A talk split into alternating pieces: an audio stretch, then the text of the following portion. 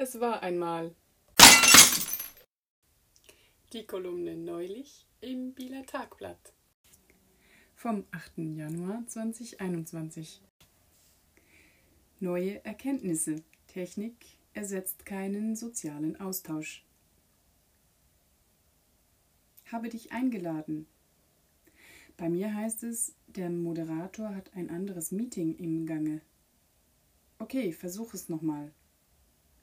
Also, ich verlasse nochmal und versuche neu. Warten auf Host, um dieses Meeting zu starten. Ah, die liebe Technik. Bitte mit Meeting-ID probieren, kam gerade per Mail. Mit dem gleichen Zugangscode? Ja. Falscher Zugangscode meldet es. Okay, versuche ein neues Meeting zu starten. Alles klar. Neuer Link ist verschickt. Bin drin, lass mich rein, Smiley. Ah, jetzt heißt es bei mir auch, wurde vom Host gesperrt. Mache ein neues. Daumen hoch. Klappt's? Ja, es hat dann noch geklappt. Seufz. So war das im Corona-Jahr 2020. Online-Team-Meetings waren vorher höchstens mal der Notnagel, wenn die Teammitglieder über alle Kontinente verstreut waren und es nicht anders ging. Von heute auf morgen war es plötzlich beruflicher Alltag. Und für manche Meetings war diese neue Form eine echte Chance.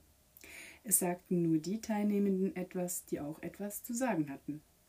Ich erlebte die eine oder andere Sitzung, die live zum Delirium neigt, online viel zielführender.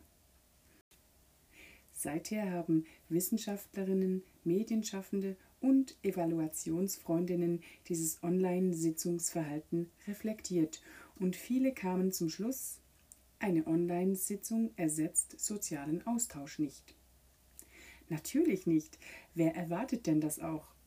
Man kann sich durch Traktanten ackern, aber sicher nicht Design Thinking mäßige super kreative Pin-up-Veranstaltungen durchführen. Da muss man sich schon sehen, damit man da gemeinsam am Papier werkeln kann.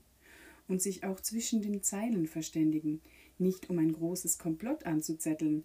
Nein, zwischen den Zeilen werden manchmal Assoziationen angeregt, die bei einem gezoomten Vortrag nicht geweckt werden. Im Gegenteil, je nach Geflimmer des Bildschirms wird man in eine komatöse Schläfrigkeit versetzt.